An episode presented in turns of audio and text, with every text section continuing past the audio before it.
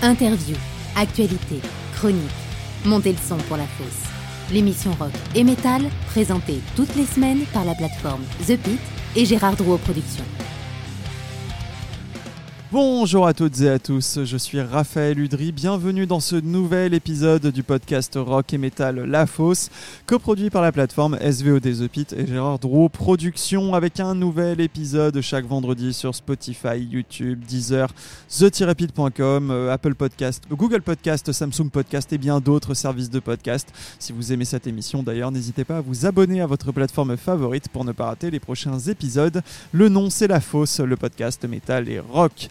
Alors vous le savez peut-être, j'aime les groupes qui développent des histoires dans leurs morceaux et dans leurs albums. Par exemple Chargot, que j'ai interviewé au Hellfest Corner en novembre dernier avant la sortie de leur troisième album.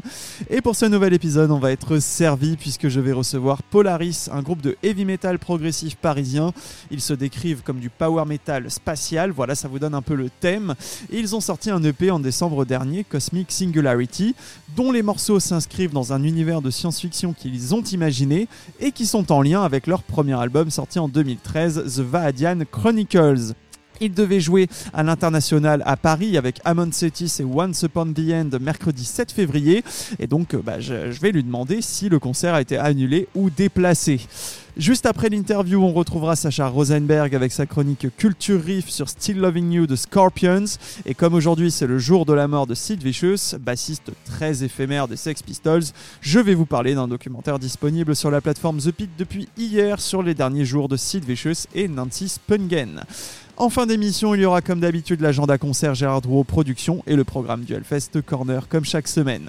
On écoute tout de suite Back to War, extrait du dernier EP de Polaris, et on retrouve le groupe juste après pour l'interview Polaris Back to War tout de suite.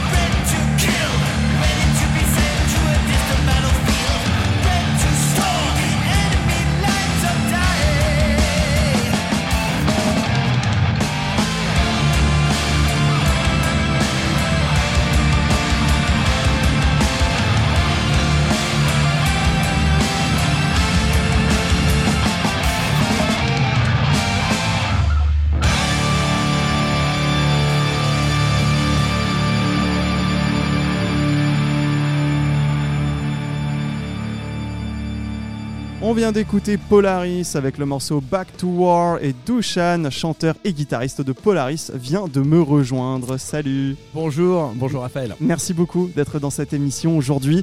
On va parler musique avec votre dernier EP, Cosmic Singularity, mais on va évidemment aborder l'histoire que vous développez depuis votre premier album. Et là, c'est un peu comme si j'allais interviewer George Lucas, puisque tous vos morceaux font partie d'un même univers de science-fiction que tu as créé, que tu as imaginé. Alors, bah, voilà, il faut revenir un petit peu sur l'histoire du groupe Polaris d'abord. C'est un groupe formé en région parisienne en 1996 par toi, Dushan. À l'époque, c'était Polaris avec un i. Euh, vous avez enregistré une démo en 97, vous avez fait quelques concerts, notamment la première partie de Kickback, Watcha ou encore Vulcain. Il y a eu pas mal de changements de line-up qui ont amené à un split au début des années 2000. Et donc c'est là que tu profites, bah voilà, tu en profites pour composer, imaginer et écrire un véritable space opéra qui commence sur l'album The Vaadian Chronicles, sorti en 2010 sous le nom de Polaris avec un i encore, mais ressorti en 2013, réenregistré, remixé, remasterisé avec euh, sous le nom Polaris avec un y cette fois. Alors cette histoire, est-ce que je te laisse la résumer ou est-ce que je le fais parce que je me suis préparé une petite anti-sèche quand même? Comme tu veux, moi je, peux. Alors si tu veux, tu peux la résumer. Après, je peux rentrer dans les détails. C'est comme tu le souhaites. Ok, bah écoute, je vais commencer. Donc euh, dans d'abord sur cet album, donc The Vaadian Chronicles, on suit les péripéties d'un commando spatial qui s'appelle Polaris, envoyé aux quatre coins de la galaxie accomplir des missions périlleuses. Et donc notamment sur cet album, les humains ont évolué et colonisé de nombreuses planètes. Ils ont découvert une nouvelle espèce extraterrestre, les Vaadiens, donc aussi avancés que nous à peu près. Et donc il y a des années de paix, mais une guerre éclate entre les deux espèces au 26e siècle de notre ère. L'album commence 30 ans après le début de cette guerre. On suit donc Polaris qui est envoyé en mission pour euh, une enquête sur un vaisseau. Ils vont y découvrir des événements étranges. Voilà, il y a une histoire de, de prophétie d'un scientifique. Voilà. C'est à peu près bien résumé? C'est à peu près bien résumé, non, c'est même plutôt bien résumé. En tout cas, c'est euh, une bonne ouverture. Euh, c'est une bonne quatrième de couve, on va dire. Donc, ouais, c'est à peu près ça en fait. Ce concept, euh, c'est un concept que j'ai en effet commencé à imaginer déjà en 97, puisque sur la première démo, on avait déjà quatre morceaux euh, qui ont figuré plus tard euh, sur le premier album de Vaden Chronicles. D'accord, oui, donc c'était un petit peu avant le split, quoi, du coup, que tu avais commencé à penser à ça. déjà, il y avait, en fait, sur la première démo, il y avait des, des morceaux qui faisaient partie de ce futur concept, comme il y avait des morceaux qui n'en faisaient pas partie. Mais déjà, je savais que je voulais à un moment donné euh, monter les quelques chansons qui faisaient partie du, de ce concept, en, ben, que, ce soit, que ça fasse partie d'une histoire.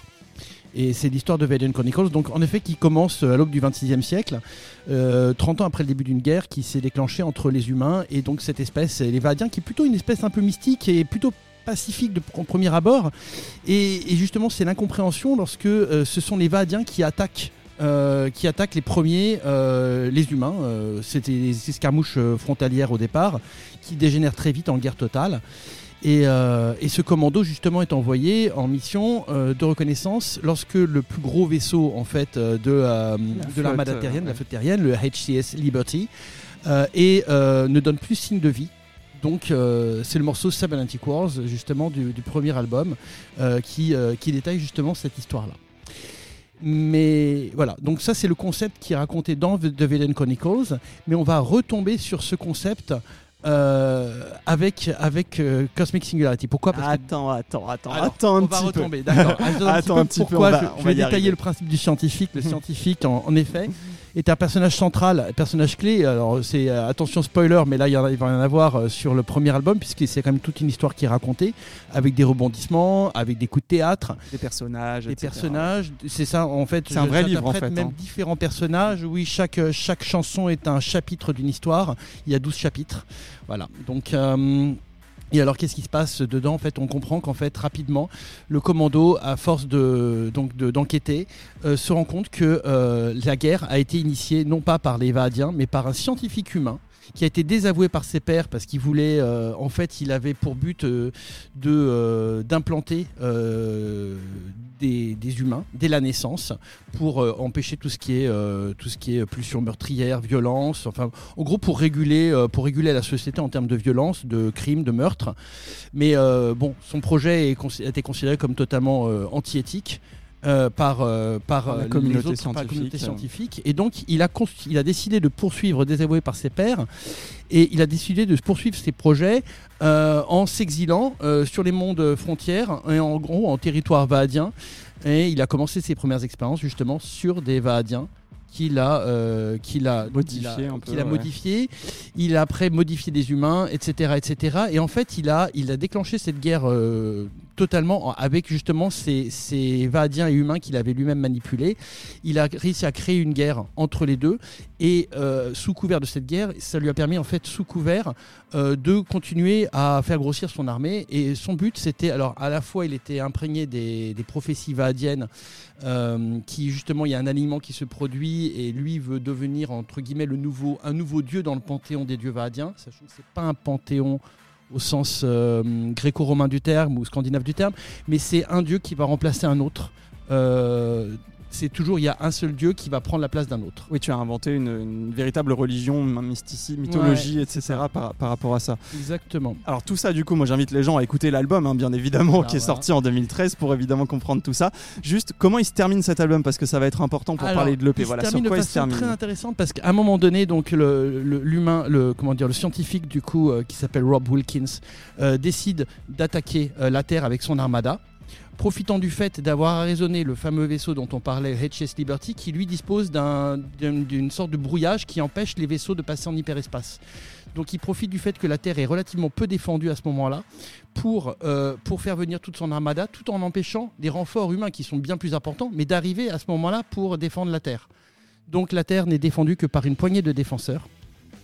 Et, euh, et en fait, dans l'histoire, alors dans l'histoire, le commando Polaris arrive, euh, en- arrive tout à la fin en prenant un des vaisseaux justement, euh, puisqu'ils ils arrivent sur la planète euh, sur laquelle le, professeur Wilkins faisait ses expériences, ils prennent donc un vaisseau qui était dans son spatioport, donc qui lui bénéficie des codes, on va dire, IFF de, de, de ce scientifique, de l'armée de ce scientifique, qui donc du coup n'est pas affecté par le fameux glitch qui empêche les vaisseaux de passer en hyperespace, et ils vont détruire ce vaisseau. Ingénieux.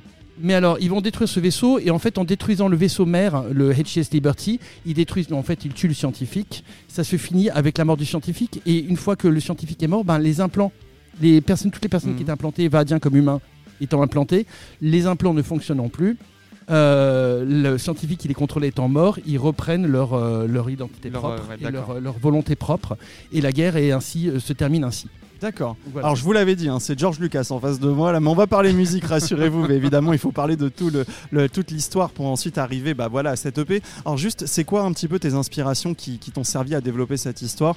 Euh, J'imagine dans la littérature, dans le cinéma de SF, le jeu de rôle également, ça fait un peu tout ça. euh. Alors, euh, j'ai fait en effet, j'ai fait quand j'étais quand j'étais gamin. Alors j'y suis retourné depuis, hein, mais euh, Mhm. j'ai eu une longue pause, mais j'ai fait du jeu de rôle en effet. Euh, D'ailleurs, mon premier jeu de rôle, bizarrement, c'était c'était un Star Wars et un Cyberpunk. Donc euh, voilà, c'était vraiment. ça euh, va donner peut-être euh, les thèmes voilà, futurs. voilà, euh. c'était- les années 90, début des années 90, donc ça m'a ça m'a aidé à donner le thème. Bizarrement, la littérature, je suis arrivé à la science-fiction beaucoup plus tard. Euh, j'ai commencé vraiment, euh, pour moi, les- pour mes premières lectures qui m'ont vraiment passionné, c'était plus de la fantaisie. Euh, dans tous les cas, ça se recoupe. hein, les histoires, les, euh, les, les rebondissements, les choses comme ça, on en retrouve aussi. Donc moi, c'était, moi, j'ai été bercé par, par, par, euh, par des auteurs comme, à l'origine comme Tolkien, puis par Raymond Feist, puis par d'autres auteurs comme Terry Goodkind, Tad Williams, George Martin. Euh, Et donc tu vas pas voilà. puiser que dans la science-fiction effectivement, non, aussi dans, la fantasy. Beaucoup plus puisé dans la fantasy que dans la science-fiction. Même si après, je suis arrivé sur la science-fiction avec des auteurs comme Peter Hamilton, que je trouve euh, incroyable. Je suis pas hyper calé donc tu peux Voilà. citer n'importe qui, je Herbert. saurais pas. Frank Herbert avec Dune. Voilà, Ok, oui, là, effectivement, je connais. Voilà. Euh, Isaac Asimov aussi, donc voilà, avec les- le cycle Fondation notamment. Donc oui, euh, là forcément, mais plus sur le tard. J'avais Ok. pas trop envie d'être influencé par, euh, par, euh, par des auteurs. euh, Ce qui avait déjà été fait quoi voilà, entre guillemets. exactement. Je voulais avoir, je voulais trouver une histoire un peu euh, bah, plus originale entre guillemets. Donc, euh, donc j'ai plus puisé dans la fantasy que dans la science-fiction pure et dure. Ok. Alors moi j'a- j'avais noté, enfin c'était un peu mon ressenti parce que je suis pas hyper calé niveau science-fiction, un petit peu de, de Star Wars et de Stargate aussi d'un certain Oui. côté peut-être. euh. Alors oui, oui, tout à fait. Et puis même, j'ai envie de te dire, même des dessins animés euh, pu, euh, pu rythmer et oui, mon, mon enfance quoi. Déjà les dessins animés que je pouvais regarder quand j'étais gamin. Goldorak peut-être. euh, Ouais, ouais. Capitaine Flamme, Ouais, voilà, euh, Jesse Conquérant de la Lumière, dont on fait, un- dont on fait de reprend parfois le générique d'ailleurs sur scène. Donc euh, oui, il y a de ça aussi, et j'avoue que oh, je puisse pas mal dans les dans les dans les dessins animés euh, entre guillemets aussi de SF de, de notre enfance. Il y a un petit côté rétro-futuriste qui se ressent parfois un peu. Donc, euh, Donc tout voilà. ça, a, comment dire, a alimenté un peu ton imagination, etc. pour créer Totalement. ce concept. Musicalement, Polaris, vous englobez tout ça dans un mélange de heavy power metal. Voilà, vous citez par exemple le Judas Priest, Halloween ou Iron Maiden dans les, dans les influences. Du métal progressif, voilà, donc Dream Theater, Pink Floyd euh, que vous citez aussi souvent. Avec du trash death aussi, voilà, il y a du chant clean et du chant grôlé. Donc euh, là, vous citez Slayer, Creator, euh, Death évidemment. Et un peu groovy, voilà, la machinette et à la Pantera. Voilà, j'ai bien résumé musicalement un petit peu vos- vos influences. Tout à fait. Ok. Et donc, bah, il y a eu d'autres changements de line-up depuis. Donc, il y a Sly à la basse depuis 2003, Onoff à la batterie depuis 2007, Giovanni qui a rejoint le groupe en 2016 et Emmanuel au clavier depuis 2017. Tout à Euh, humainement, voilà, ça a matché, en- matché entre tout le monde là avec les, les derniers arrivants, euh, Giovanni et Emmanuel. euh, et les Ouais. plus anciens. euh. Oui, tout à fait. De toute façon, la, la machine, elle est, elle est, elle est bien rodée. Euh, non, non, c'est vrai que Giovanni, euh, par exemple, Giovanni, lui, euh, il est plus jeune que le, la, la moyenne du groupe, on va dire. Donc, et ben non, en fait, ça match super bien. Au contraire, ça rajoute du, ça rajoute du sang neuf, ça rajoute une belle énergie dans le groupe. Donc, nous, on est, on est super contents. On voit que c'est quelque chose qui est, qui est assez large finalement et qui, c'est chouette, quoi. Ok, donc tout ce petit monde là que je viens de citer, c'est donc la nouvelle incarnation de l'escadron Polaris qu'on retrouve sur votre EP. Voilà, on y arrive. Cosmic Singularity, sorti en décembre dernier, décembre 2023, dix ans après l'album. Alors pourquoi autant de temps? Alors, ben pour euh, voilà, tu, tu l'as dit, tu, tu- tu- tu l'as mentionné, euh, problème de line-up. Donc, ça a été très dur de stabiliser un, un line-up. Euh, J'avoue que c'était, ça a été très compliqué. C'était très compliqué. On a eu euh, entre avec la comment dire après The Veiling Chronicles, donc notre guitariste d'époque et notre notre claviériste, ont, sont, ont dû partir pour des raisons euh, en fait clairement géographiques. Donc, euh, Oui, c'est jamais évident, j'imagine, jamais, si vous êtes un peu. jamais- euh, voilà, c'est- ouais. jamais évident. Puis ça n'a pas été facile du tout de, de les remplacer. Et puis moi, j'avoue que j'ai toujours préféré. Enfin, c'est, j'ai toujours eu à cœur de, de m'entourer de personnes euh, avec qui ça matchait vraiment d'un point de vue humain. C'est-à-dire que pour moi, la, cohésion, euh, l'esprit d'équipe, l'esprit de groupe, le côté fraternel, euh, pour moi, ça prime au-delà, ça prime au-dessus des, euh, des valeurs, des qualités euh, musicales. Et pourtant, euh, pourtant, ils ont, pourtant, je pense que tout- tout- tout- tous les, toutes les personnes du, du groupe les ont clairement, ces capacités, ces, ces- ces talents musicaux, ça c'est indéniable. Mais j'ai préféré aussi prendre le temps de, de, des Connaître bonnes aussi, personnes ouais, et de, m'entourer des bonnes personnes. de, de me dire à chaque fois que je vais, euh, je vais aller euh, répéter, je vais aller euh, voir n'importe quel membre du groupe, je vais prendre plaisir à le voir. Et ça, va- ça va toujours être un, un moment de, voilà, de, de partage, un moment de, de plaisir. Enfin, franchement, pour nous, c'est vraiment euh, le groupe, c'est vraiment il y a un côté très, euh, Famille, un très petit famille, peu. ouais, très gros. clan, très euh, ouais, tout Et ça fait. colle aussi avec l'esprit d'un esca- d'un escadron euh, spatial qui doit être soudé parce que j'imagine qu'ils vont rencontrer des galères. Bah voilà, on y arrive sur. Cosmic Singularity. En fait, c'est une sorte de préquel, on va dire, à l'album Vadian Chronicles. Alors, je vais peut-être laisser voilà, expliquer le début, enfin le concept de cette EP. Alors c'est compliqué, c'est compliqué. Là, accrochez-vous, le mal de tête, il est pas loin. Ouais, attention, c'est parti pour les boucles temporelles. Ouais, c'est ça, c'est parti pour une boucle temporelle. Donc, euh, l'histoire, elle commence en fait euh, vers la fin de. euh, enfin, niveau temporel en tout cas, le, ce, cette EP commence au niveau, au niveau comment dire Temporalité. euh, temporalité commence exactement au, au moment où la Terre est attaquée justement par, euh, par ce scientifique avec son armada. Donc dans votre armada album, voilà. émerge et personne ne comprend quoi que ce soit. La Terre est attaquée par une force totalement inconnue. Donc à ce moment-là, personne ne sait de quoi il s'agit. Et le commando Polaris, qui à ce moment-là n'est pas aux environs de la Terre, est dépêché en urgence par le haut commandement, qui comprend que la, la- la destruction de la Terre est inéluctable et qui va se produire dans tous les cas, qui va les envoyer justement euh, alors, à la recherche d'un entre guillemets artefact euh, qui leur permettrait justement de, euh, de pouvoir remonter dans le temps. Mais cet artefact, en fait, c'est pas un artefact au sens où on pourrait le penser. Un objet, euh, voilà, c'est pas ça. C'est un trou noir qui se trouve au centre de notre galaxie Et, euh, et, euh, et ben ce trou noir, en fait, alors je sais pas si euh, parmi vous, certains ont pu voir le, le film Interstellar, par exemple. Ah, vas-y, voilà, tu anticipes mes questions. Bah oui, bah vas-y. On est dedans. Bah on est- attends, on tu sais quoi On va le garder pour un petit peu plus tard. Juste, on va parler très rapidement de Back to War, le morceau Ouais. qui ouvre l'EP et qu'on a écouté un petit peu plus tôt. Voilà, en gros, il parle de quoi ce, ce morceau? Enfin, en quoi c'est l'intro, l'intro pour, pour cette EP Bah, en fait, le, le morceau, c'est en fait c'est le commando Polaris qui, à ce moment-là, lorsque l'attaque a lieu, euh, ils étaient en train, ils étaient tranquillement en train de faire une partie de cartes dans, dans, dans- dans le mess de leur vaisseau. Lorsque, euh, lorsque là, en fait, l'alarme retentit, euh, il y a euh, des sirènes, il y a, y a une voix qui, qui leur dit, en gros, de, voilà, de que ce n'est pas un exercice. euh, en gros, voilà, que la- Alerte, la guerre ouais. vient juste de commencer. Donc, euh, la guerre vient de commencer. Et donc, Donc il faut se remettre. voilà. voilà, il se Back remettre, to War. Donc là, on retrouve un petit peu le, bah, le truc qui est assez propre à chaque commando. Entre guillemets, il y a le côté euh, entre le, on est entre le l'envie de, euh, ben de, de, de, de faire son boulot, de faire son job, et à la fois euh, la conscience, la prise de conscience que oui, on n'est que de la chair à canon, et que euh, Ça reste et on des soldats, pas- on reste des soldats. On sait pas trop ce qu'on ce qu'on fait là-dedans. On sait pas grand-chose finalement euh, de ce que l'état-major a en tête, mais on le fait. Point barre. Donc il y a le côté, il y a, il y a- il y a ce côté-là, et à chaque fois en fait, la, dans le premier morceau, les voix claires euh, montrent euh, justement le, le côté euh, on est prêt à en découdre, on est prêt, on est des soldats, on, on- on- en gros on répond, euh, on répond à l'appel. l'appel. ouais. Voilà, et on va remplir notre devoir. Et puis les voix grôlées, qui sont en général les voix qui sont les plus intérieures.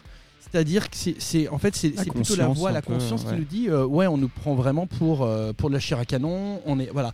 Il y a cette dualité dans ce morceau qui était euh, qui était assez enfin pour moi que je, je trouvais intéressante à, à aborder de- de- sur- sous cet angle, sous ces deux angles en fait. Et c'est pas aussi un peu Back to War, une sorte de métaphore du groupe, de retour dix ans plus tard euh, aux affaires entre guillemets? Bien sûr, bien sûr que si. Et puis ce morceau il a une particularité, c'est qu'il a été co-composé. Il a été composé à l'origine par, par notre bassiste, par Sly. Moi j'ai rajouté des parties, mais la plupart des riffs de ce morceau, par exemple, les, les riffs de guitare, sont composés par, euh, par notre bassiste. D'accord. Donc, euh, donc voilà, après j'ai rajouté mes lignes de chant, j'ai rajouté quelques riffs aussi de mon côté.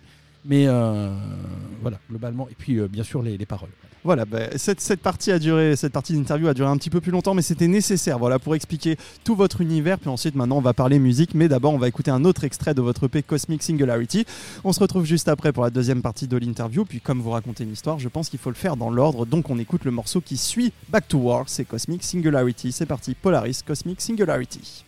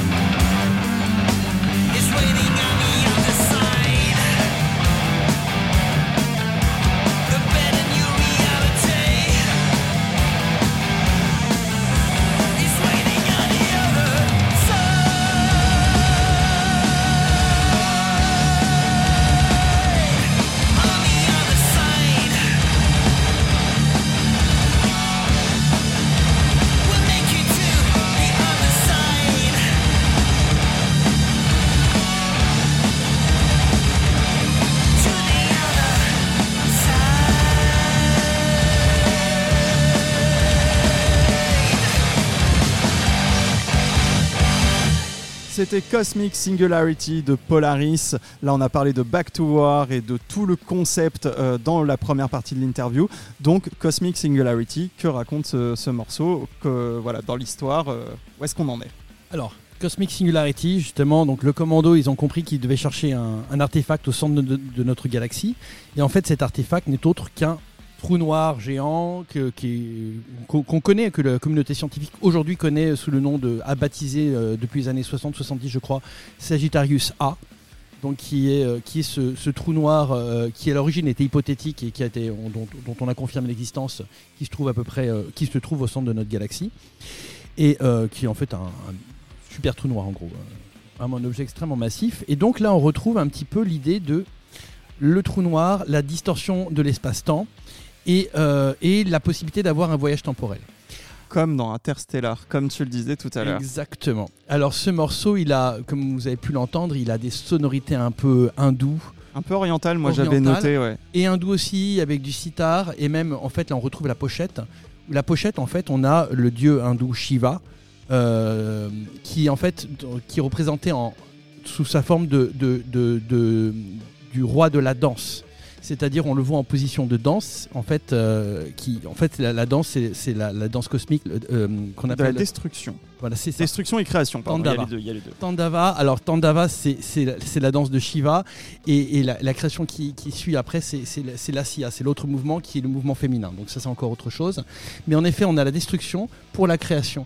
Et en fait, je retrouvais l'idée. Et d'ailleurs, sur cette pochette, on a donc une version euh, très euh, cybernétique euh, du, dieu, du dieu Shiva qui, qui tient entre, ses, entre deux de ses mains, puisqu'il y en a quatre. Euh, il tient euh, ce trou noir justement. Et ce trou noir, ben, comme, comme Shiva, on l'associe tout souvent, on, l'associe à, la, à la destruction.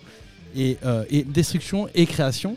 Et pour moi, ce trou noir justement symbolise, en fait, c'est plutôt Shiva qui va être l'allégorie en fait de ce, de ce mm. trou noir. Ah, c'est marrant parce que du coup, je m'attendais pas à retrouver, on va dire, de la mythologie on va dire un peu euh, traditionnelle, un peu ancestrale, dans un univers de science-fiction euh, euh, futuriste des guerres intergalactiques, etc. Tout à fait, mais parce que c'est une, une interprétation. On est attention sur, sur une civilisation humaine qui est émergée de la Terre. Donc, donc le fait que ce trou noir, en fait, ce trou noir techniquement a été baptisé par entre guillemets le commun des mortels, là où les scientifiques l'appelaient Sagittarius A. J'imagine que dans cette histoire, euh, la, plupart des humains, le commun des mortels, l'a appelé Shiva euh, en relation justement avec, euh, une, grande partie de l'humanité qui, qui, à ce moment-là, encore des croyances, maintient des croyances, donc notamment des croyances hindoues. En tout cas, tu as répondu à ma question qui était voilà ces gammes orientales qui a été un petit peu surprenante pour moi parce que du coup je me suis dit voilà bah on est on est dans un univers de science-fiction pourquoi est-ce qu'on retrouve des gammes un petit peu alors j'ai pas forcément les notions théoriques mais j'étais un peu voilà un peu égyptien un peu oriental enfin voilà mais dans tous les cas tu as répondu. clairement il y, a de l'oriental et il y a de l'indien aussi. Effectivement. Alors comment ça s'est passé euh, la compo pour pour cette EP puisqu'en fait le premier morceau euh, extrait de cette EP est sorti en 2017 c'était Trapped in the Hub euh, du coup et donc l'EP sort en 2023 enfin voilà comment ça s'est passé? Est-ce que ça a pris du temps ou est-ce qu'au contraire vous avez gardé les morceaux sous le coude enfin... Alors, Trapped in a Hub était déjà, euh, on avait déjà prévu justement, il faisait déjà partie de ce, petit concept entre guillemets, puisque, alors on va en parler après de Trapped in a Hub, mais Trapped in a Hub, euh, on se retrouve avec le, commando qui se trouve euh, à l'intérieur justement, on est après le trou noir. Et en fait, ils ont une sorte, ils se retrouvent dans un hub, dans une sorte de grand hall avec une infinité de portes quelle porte vont-ils prendre Enfin, un peu Matrix, c'est ça. C'est un côté Matrix, tout à fait. Il y a un côté euh, et en fait, les, portes sont, sont ouvrent sur euh, sur euh, sur sur une possibilité, sur un Donc c'est des timelines alternatives, un peu comme on voit aujourd'hui dans Marvel avec leur multivers, par exemple. C'est exactement ça, c'est une sorte de multivers en fait. Et, et, et, voilà, et là on n'est plus sur le questionnement est-ce qu'on va prendre la bonne décision et, voilà, donc il y a, bien sûr, il y a l'allégorie de. Il y, a, un côté métaphorique, pardon.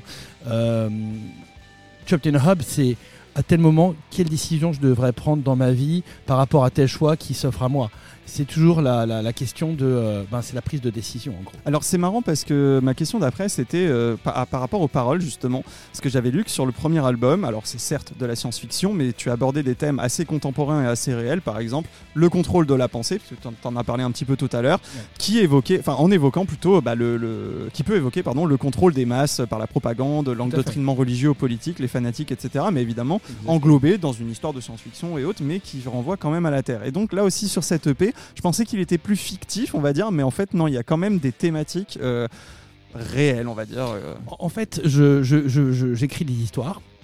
En fait, il y a deux niveaux de lecture, clairement deux niveaux de lecture ou, d'audition pour le coup. Euh, soit on va, on va avoir une histoire, une histoire qui va se. On a en effet les, chaque morceau correspond à un chapitre de l'histoire, mais chaque morceau pris à part, en fait, a une signification en propre déjà. Donc euh, même si on le retire de l'histoire, on se retrouve avec, euh, avec quelque chose qui est, propre à cette histoire. Par exemple, euh, sur le premier album, Lost de Vision Chronicles, c'est une métaphore de la dépression. C'est en fait c'est bon, je ne vais pas non plus détailler l'histoire, mais, mais là on se retrouve sur un, commando qui est perdu sur une planète, il s'est craché. le vaisseau s'est craché, il est hors d'état de fonctionner. Ils sont sur une planète totalement gelée, voilà. Et en fait, bah, le désert blanc, c'est la dépression. Ok, oui d'accord, donc il y a toujours un niveau métaphorique, un double niveau de lecture, euh, un peu peut-être aussi euh, d'histoire euh, personnelle de ton côté ou de ressenti. Ça peut être de l'histoire personnelle, ça peut être, ça peut être une constatation, ça peut être sociétal, ça peut être une vision de. On parlait justement de, voilà les implants dont je parlais des humains et des et des Vadiens avec des, puces pour pour les contrôler. Bien sûr que ça fait référence à l'endoctrinement, qui soit religieux, politique, la propagande de façon générale. Tout à fait. C'est exactement, le, exactement le sujet. Alors en termes de production, on note une grosse différence entre l'album de 2013 et cette EP qui est sortie en 2023. Le son est plus massif, plus moderne. Euh, j'avais lu que l'enregistrement justement du premier album avait mis, avait mis, beaucoup de temps, il y avait des lieux différents, etc.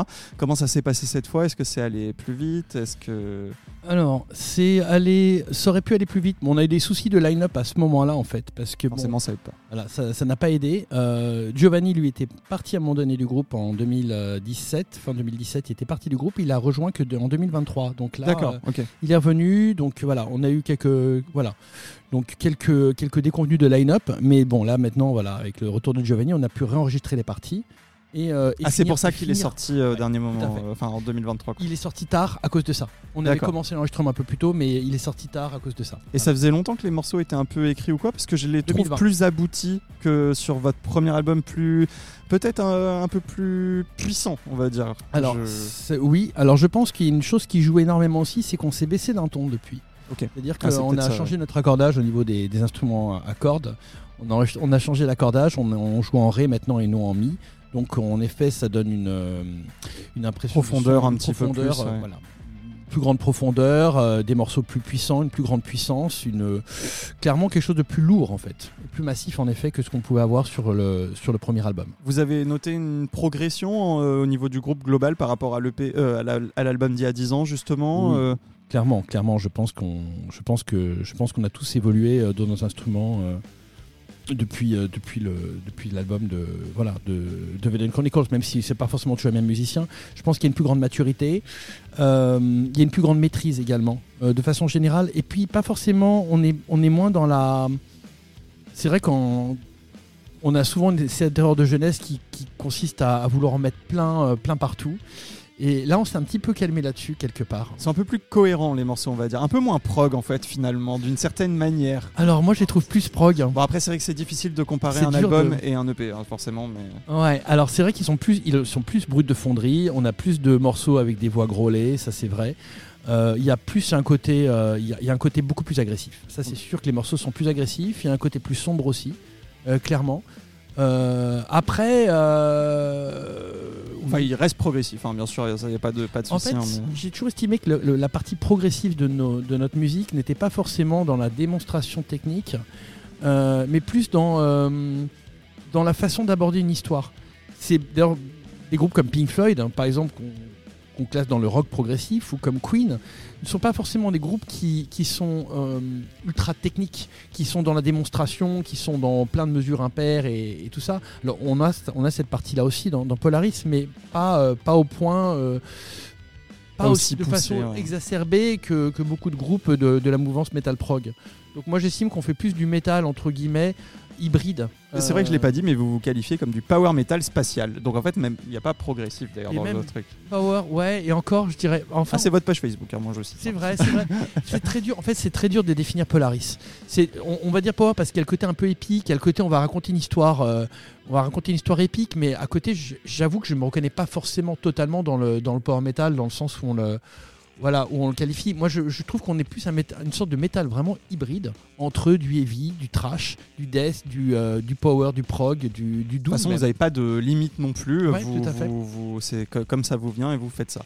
Euh, bah, on va revenir à l'histoire de cette EP. On a laissé l'escadron Polaris qui traversait le trou noir. S'ensuit la traversée euh, mise en musique dans le morceau instrumental de Long Dark. Et donc, on retrouve l'escadron dans le morceau Trapped in the Hub dont on a un petit peu parlé tout à l'heure. On va donc c'est un morceau qui est sorti en 2017. On va l'écouter et ensuite on va en parler. on se retrouve juste après pour la troisième et dernière partie de l'interview, suivie des questions flash, la chronique Culture Riff de Sacha Rosenberg, un focus sur un contenu de la plateforme The Pit, euh, l'agenda concert Gérard Production et le programme du Hellfest Corner. On écoute tout de suite Trapped in the Hub de Polaris.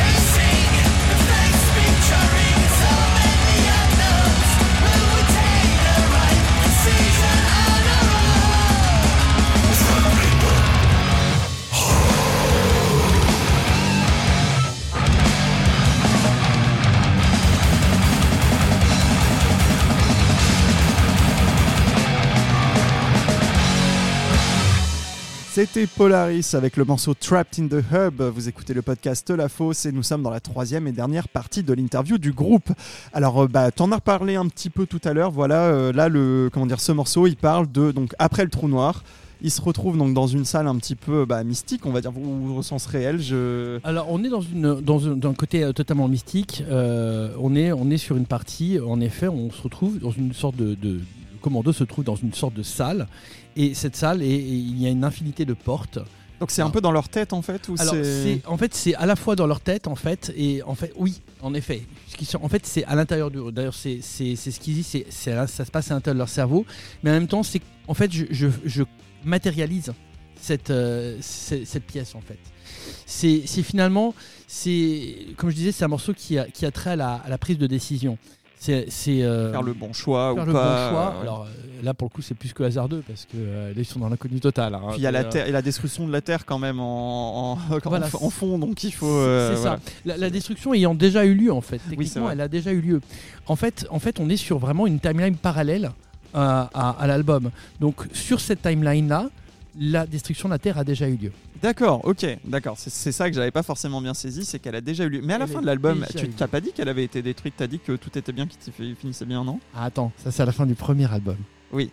Et à la fin. on est... Attends ah. aussi pour ça. D'accord. Alors attends, juste une, petite question, c'est que du coup, donc ce morceau Trapped in the Hub qu'on a écouté, il est sorti en 2017. Alors est-ce qu'à la base c'était un single, mais vous vous êtes dit ah il y a moyen de faire un EP et de développer une histoire, ou est-ce que c'était d'abord l'EP et en fait bah, c'est le premier single de l'EP tout simplement? Alors c'est le premier single de l'EP et on l'a sorti en 2017 en forme de clip. Pourquoi? Parce qu'on a eu une possibilité en effet de faire un, super clip avec, euh, avec vraiment un, un réalisateur, qui était vraiment excellent. Donc, euh, donc on a eu cette possibilité de, faire, de, faire, ce, de faire ce clip.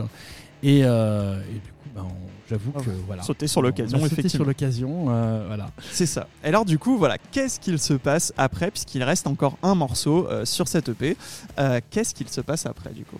Alors, parce que tu parlais de power metal, et là, on va en parler de power metal. Alors, le dernier morceau. Alors, je, vais quand même, en fait, le véritable concept sur cet album, il est sur véritablement les quatre premiers morceaux. Le cinquième est un morceau qu'on aurait pu placer n'importe où. Euh, mais les quatre premiers morceaux, donc Trapped in a Hub qui finit en fait, il faut comprendre qu'à la fin de Trapped in a Hub, le groupe va réémerger. Dans donc il sort du trou noir. Il, va sortir du trou noir. Mais où est-ce qu'il va sortir du trou noir? Eh bien, Il va sortir au niveau des mondes frontières. D'accord. Il va sortir au niveau, au niveau des mondes frontières. Et qu'est-ce qui, vont, qu'est-ce qui va se passer après? Parce que ça, tu ne sais pas, puisqu'on a, on a arrêté l'histoire à cet endroit-là. oui, voilà. Et en fait, on va se retrouver. Ils vont se retrouver devant ce vaisseau qui ne répond le plus, H, qui est le HCS Liberty. Voilà. Et, donc, en fait, ce vaisseau qui ne répond plus, ils vont comprendre qu'il faut. en fait, ils vont, ils vont devoir l'investiguer. Ils vont devoir comprendre ce qui se passe. Ils ont compris que quelque chose s'était passé puisque la Terre a été détruite. Et là, on va retrouver sur la timeline où en fait ils, ils arrivent au niveau du HCS Liberty, mais plusieurs jours avant la destruction de la Terre. D'accord, donc ils ont réussi à revenir dans le passé, dans, le passé, avant la destruction de la Terre. Et en fait, c'est là qu'on comprend que sur le premier album, ils avaient déjà toutes les billes. Ils savaient ce qui allait se passer au niveau de la Terre. Ils savaient que la Terre allait être détruite. Polaris, oui, Le commando Polaris allait être détruite. Fort de voilà, D'accord. Alors, mais du coup, et du coup, effectivement, c'est une. Effectivement, j'avais lu que donc euh, à ce moment-là de l'EP, on arrive au niveau du deuxième titre de votre album de 2013, Cybernetic Wars. Euh, et donc, du coup, effectivement, après, ça reprend la timeline. C'est ça. D'accord, mais donc ce n'est pas une timeline parallèle, ça revient dans la première timeline. C'est ça. On commence, l'histoire commence vers le vers la fin du premier album et je vais prendre une aspirine. C'est ça. et elle se termine vers le début du premier album. Ok. Voilà. Et euh, c'est comme ça que, le, en fait, le ne sait pas pourquoi donc il connaît pas l'histoire de ce scientifique, il ne sait pas pourquoi est-ce que la Terre a été détruite comme ça, et c'est ce qu'ils vont tenter de faire dans le premier album. Dans le premier album, donc en fait c'est vraiment un retour dans le passé qui c'est le futur. Voilà, bon bref, vous aurez compris. Euh, et donc la fin de l'EP se termine effectivement sur un morceau euh, plutôt épique, voilà, qui s'appelle The Warriors Pledge, euh, qui du coup, j'ai lu dans la description, vous vouliez un petit peu mélanger du Wasp avec du Manowar. voilà, on est dans, la, dans la science-fiction. Voilà, là on parle de power metal. Là. Alors, parodie d'heroic fantasy. Alors on est entre la conviction et la parodie. Je t'avoue qu'on est, vraiment entre les deux. C'est-à-dire que d'un côté, on avoue, hein, c'est euh, notre péché mignon, euh, le métal bien grandiloquent, bien avec tous les clichés accumulés du métal. On aime ça. J'avoue, on aime ça. À la fois, on en rigole parce que parfois c'est totalement risible et, on a envie d'en rigoler, on a envie d'en faire des parodies. Et puis en même temps, on aime ça. Et du coup, bah, je pense qu'on a trouvé un, un, bon compromis entre les deux. On a ce morceau qui est The War's Pledge Et en fait, je t'avoue qu'aujourd'hui, c'est plus un morceau de conviction qu'autre chose. Mais quand même, hein, mais quand même, on sait. Vous le jouez en live ou pas Ah, on le joue Ah, en on live. va le- On, va, on va le jouer en live. hein. C'est un- C'est un, single-lang en plus celui-là. Bah surtout que du coup ça fait vraiment la power metal, vraiment hymne un petit peu. Voilà, Ah, on prend les, les armes, mais là on, on prend pas des épées euh, médiévales, on prend des, des flingues euh, intergalactiques, je C'est sais, ça, je sais pas, des trucs ça. laser et des machins quoi. C'est exactement ça. Voilà, c'est exactement la même chose que, euh, que, que tout ce que tout ce qu'on peut imaginer du, du métal euh, par genre de voilà Manowar ou des groupes comme ça, mais avec euh, en effet euh, le côté euh, le côté spatial. C'était un petit morceau plaisir, un petit morceau léger, contre, Ouais. enfin léger entre Mais guillemets. totalement, totalement. Mais un truc qu'on retient bien finalement parce que le morceau il rentre dans la tête en fait. Et je crois du coup pour le lier un petit peu à, à l'histoire, c'est euh, c'est voilà, euh, ça met en avant les thèmes d'honneur, de conviction et d'allégeance d'un groupe à une cause. Donc voilà, on parle de l'escadron. Voilà, c'est quand même lié. C'est un petit peu bah, ce qu'ils se disent eux, j'imagine à ce moment-là. On va sauver la terre. euh, Exactement. Donc il y a ce côté en effet euh, totalement épique. Et puis il y a le côté, c'est aussi l'hymne l'hymne du commando quelque part. Donc Mm. euh, il fallait trouver un hymne. voilà. Ok. Et donc, est-ce que tu sais déjà ce qui va se passer pour l'escadron Polaris dans la suite? Est-ce que tu as des idées? Est-ce que... Bon, je sais que le P vient de sortir. Mais... Alors. Attention, il n'y a pas que. Alors là, je vais faire une petite, euh, un petit moment promo. euh, les histoires de Polaris, c'est pas seulement euh, les deux albums. Je me doutais que tu allais en parler à ce moment-là. Je vais en parler. Donc, vas-y. un peu de voilà, Euh, puisqu'en fait, il y a un troisième, un troisième arc narratif qui a été écrit par Sly, donc notre bassiste, hein, qui lui, quand je dis écrit, c'est vraiment écrit. C'est un, roman. Ouais, C'est un, roman, qui est un bon pavé d'ailleurs, un bon pavé de 400 pages. hein. qui s'appelle La s'appelle La coulée coulée verte. Alors la coulée verte, c'est pas du tout euh, la coulée verte qu'on trouve euh, par exemple pour les Parisiens Oui. euh, euh, Sur la petit petite écran ceinture. de verdure. euh, non, pas du tout. En fait, c'est un écran de verdure, mais euh, anatomiquement, c'est plus compliqué. En Donc- tout cas, c'est une mission un peu parallèle, je crois, pour, Ouais. pour Polaris. C'est une mission ça. bonus, quoi, entre guillemets. C'est une mission bonus euh, avec beaucoup d'humour. Euh, là, on est, on est dans le, on est, on a, on a un côté totalement délirant en fait. Donc euh, là, on est, on est plus dans le côté délirant avec beaucoup, de, mais beaucoup d'imagination, avec quand même un univers bien, très bien construit qui se donc. En fait, on, a, on assiste à une extension de l'univers que j'ai que j'ai que j'ai créé. Et lui, il a vraiment, il a, il a, Étoffé, il a brodé, etc. étoffé et, euh, et imaginé énormément de choses autour de ça. Donc c'est, euh, c'est, euh, voilà, c'est un énorme enrichissement de, de cet univers. Il est sorti en 2019, le livre. Exactement. Il est sorti en 2019. euh, donc, il est toujours, d'ailleurs, on le, on le propose toujours euh, sur nos stands. Sur, sur votre stand, sur votre site, j'imagine aussi. Tout à fait. Et donc, euh, voilà, est-ce que tu as des idées pour la suite? Mais en termes de. Bah, Peut-être qu'il y aura une suite au livre, je ne sais pas, mais en tout cas, euh, des- une suite au niveau musical. euh, Tout à fait. Alors je pense qu'on va rester dans tous les cas dans, dans le même univers. Alors maintenant, je voilà. L'EP c'était un moyen pour moi de boucler cette. Boucler la boucle, c'est le cas de le dire. Donc on l'a bouclé. Là, je pense qu'on a fait un- une belle Ouais. boucle, une belle boucle temporelle. Là, on s'arrête là pour cette partie-là, pour ce, pour cette, Cet arc narratif. Cet arc narratif là, pour moi, il a été bouclé avec l'EP.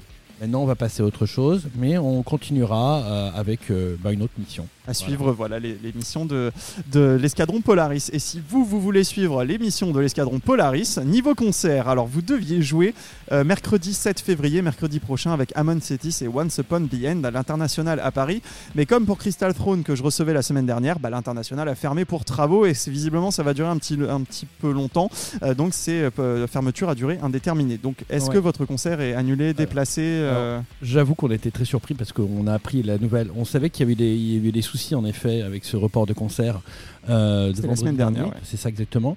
Et, euh, et on a appris en effet que c'était pas seulement jusqu'au lundi, euh, lundi 29 janvier, ils avaient dit à la comme base, c'était ouais. prévu, mais que euh, mardi, mardi matin, on a eu l'info comme quoi, euh, en effet, c'était, c'était annoncé d'ailleurs mardi soir sur leur site, euh, comme quoi en fait l'international fermait euh, pour une durée indéterminée. Donc là, c'était compliqué. Il a fallu, euh, bah, il a fallu, euh, il a fallu euh, Passer des coups de passer fil, des euh, coups de fil, euh, voilà. Et puis, bah, on a trouvé à peu près le même arrangement.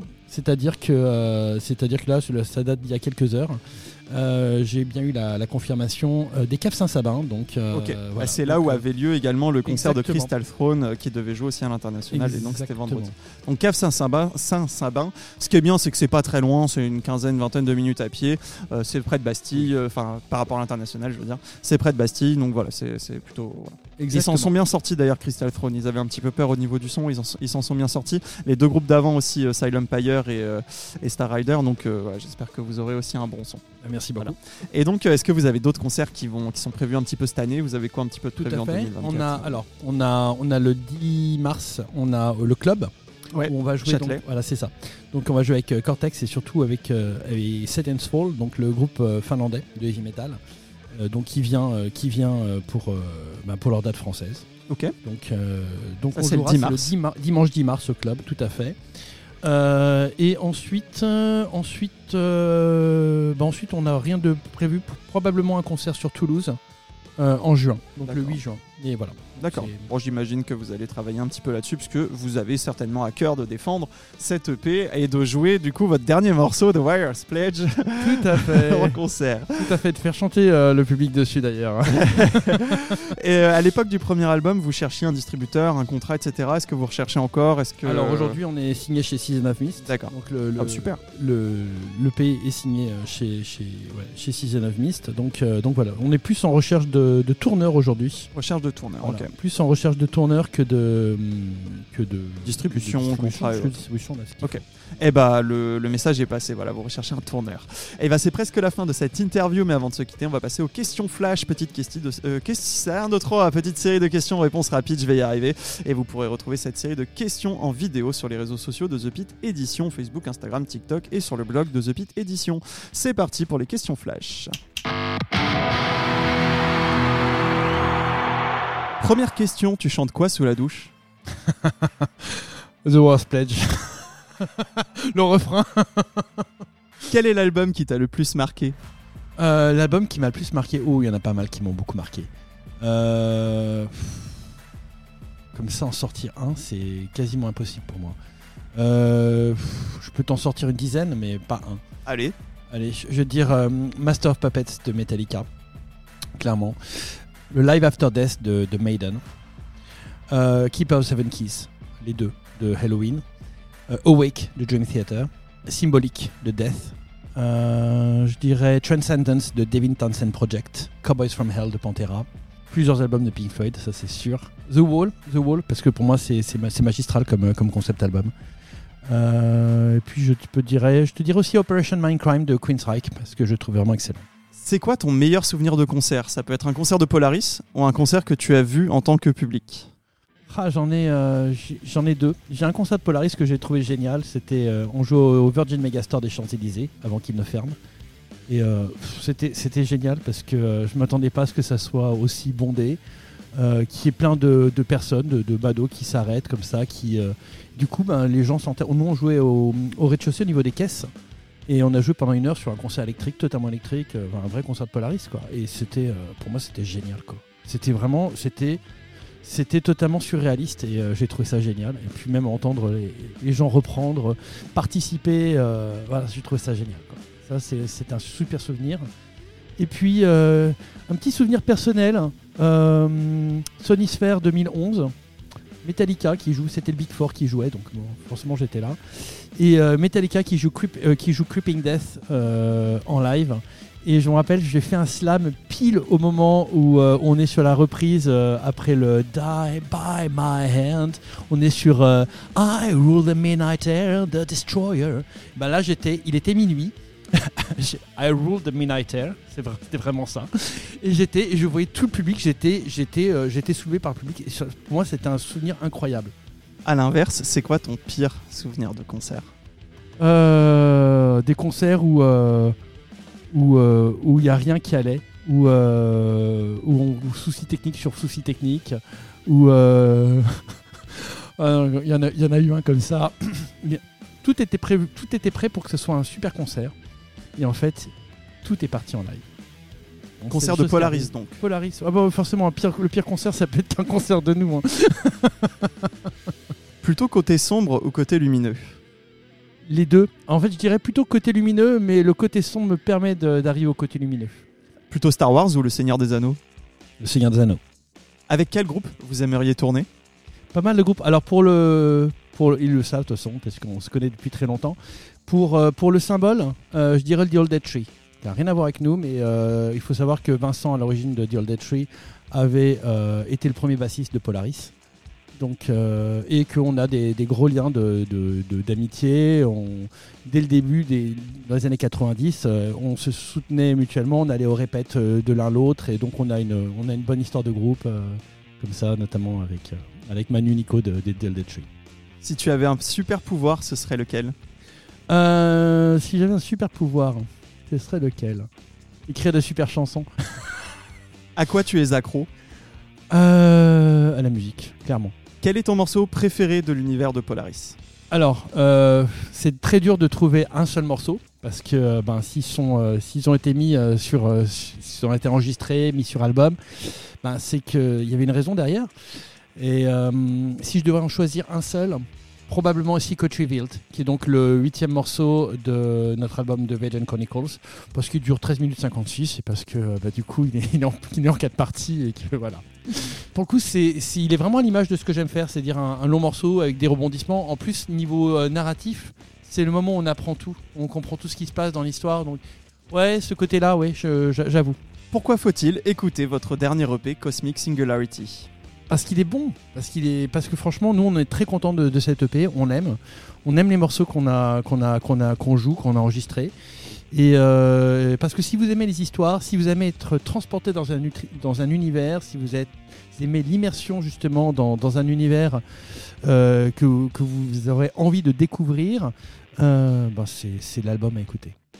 Eh bien, merci beaucoup, Dushan de Polaris. Je rappelle que votre EP Cosmic Singularity est sorti en décembre dernier et vous serez en concert mercredi 7 février avec Amon Setis et Once Upon the End au cave Saint-Sabin à Paris et non pas à l'international qui a donc fermé le 10 mars au club à Châtelet et à Toulouse au mois de juin. Merci beaucoup, à bientôt. Merci Raphaël. Et on retrouve tout de suite Sacha Rosenberg avec sa chronique Culture Riff sur Still Loving You de Scorpions.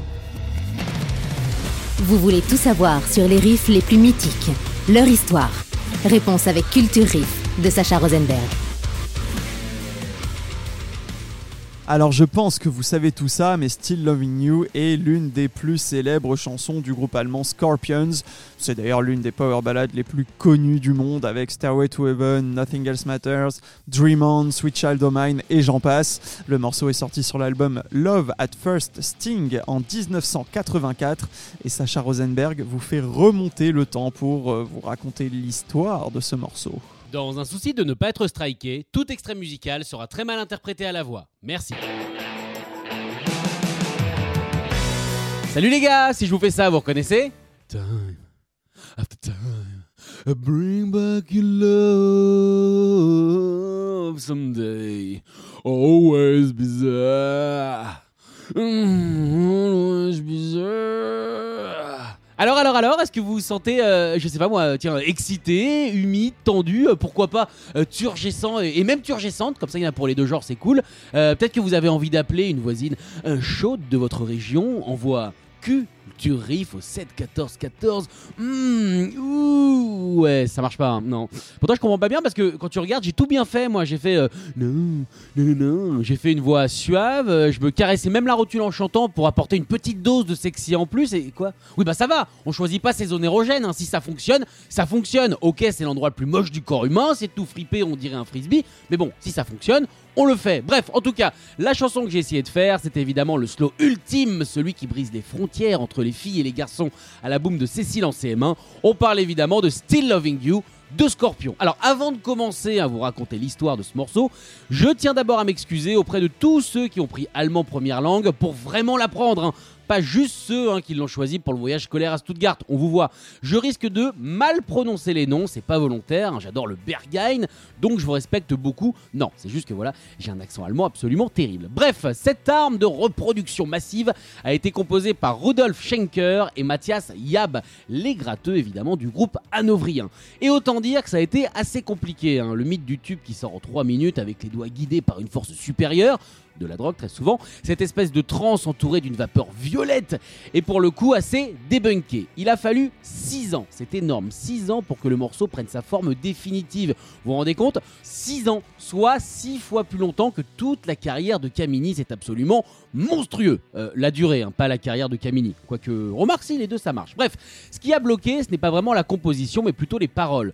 Klaus Meine voulait vraiment un texte spécial et pas juste un truc de cul à peine déguisé. Bah quoi? Bah je suis désolé, euh, l'album sur lequel on trouve cette chanson s'appelle Love at First Sting et autant dire que c'est pas le truc le plus subtil du monde. Attends, l'amour au premier Gordon Sumner. on tape pas forcément dans la délicatesse. Après, Klaus n'a pas passé beaucoup de temps sur les paroles. Disons que ça a été un petit peu comme le thé blanc, ça a été très long à infuser. Pardon? Oui, je m'y connais un petit peu en thé, donc je fais une petite vanne sur le thé, quoi, c'est pas méchant. Par contre, le Le jour où c'était cuit, ça a été ultra rapide. Ce jour-là, essayez de vous imaginer, il neigeait et Klaus avait décidé de faire une petite promenade. Et là, en contemplant un champ blanc intact, immaculé, ça a fait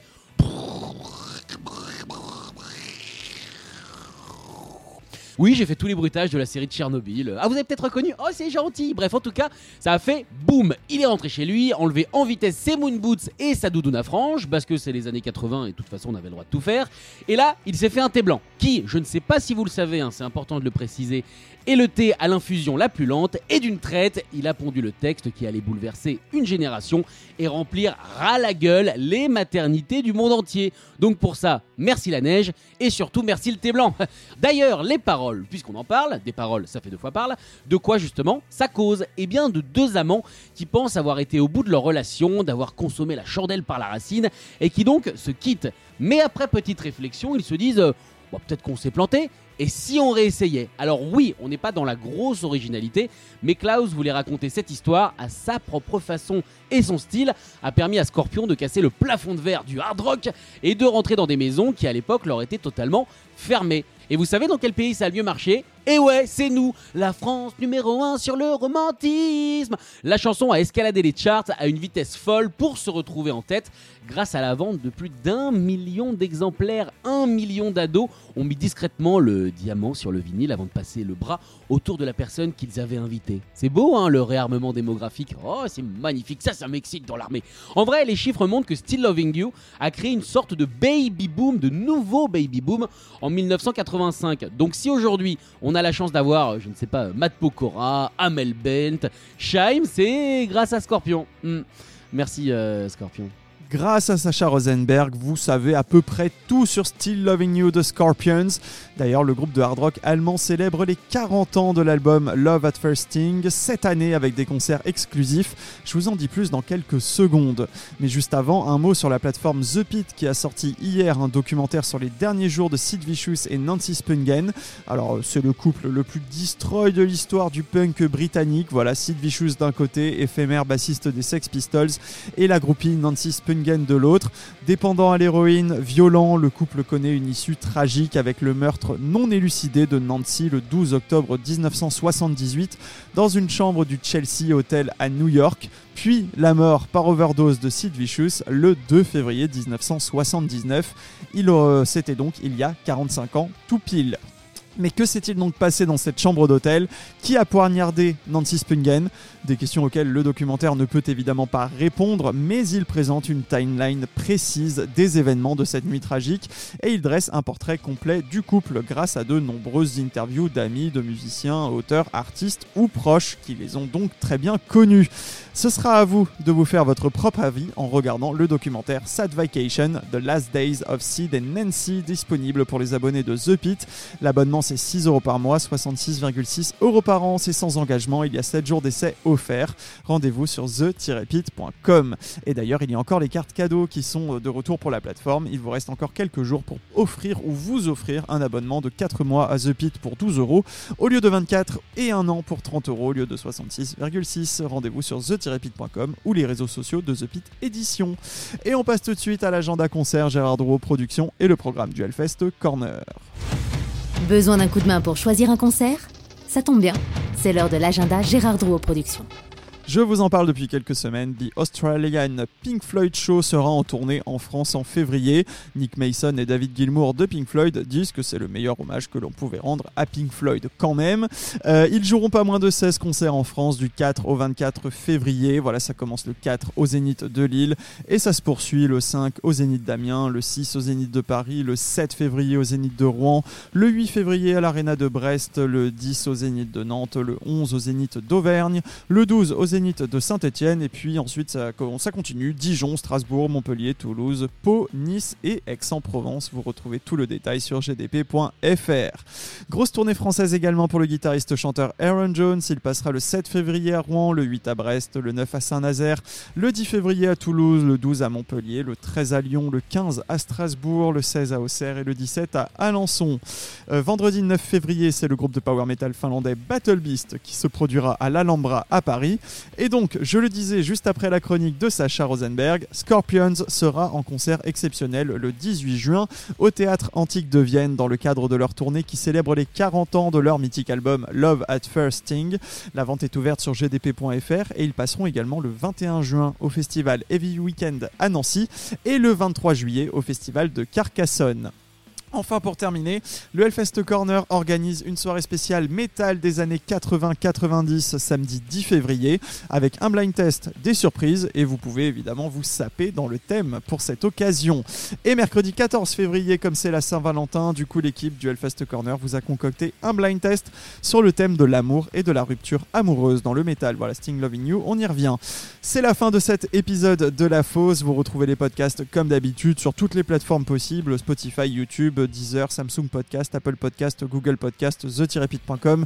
Le nom c'est La Fosse, le podcast métal et rock, donc n'hésitez pas à vous abonner pour ne pas rater les prochains épisodes.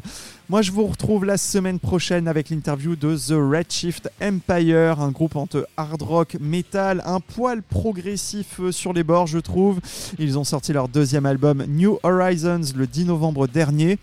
Et comme avec Polaris, on va parler épopée spatiale, dimension parallèle et mystère de l'univers. Voilà, c'est vraiment le hasard du calendrier. Je vous promets qu'on ne reçoit pas que des groupes dans cette thématique, dans cette émission. C'était Raphaël Udry. Je vous souhaite une bonne journée, une bonne soirée, un bon week-end. Et je vous dis à la semaine prochaine dans La Fosse. Merci d'avoir écouté La Fosse. Retrouvez tous les podcasts sur Spotify, YouTube, Deezer et ThePit.com.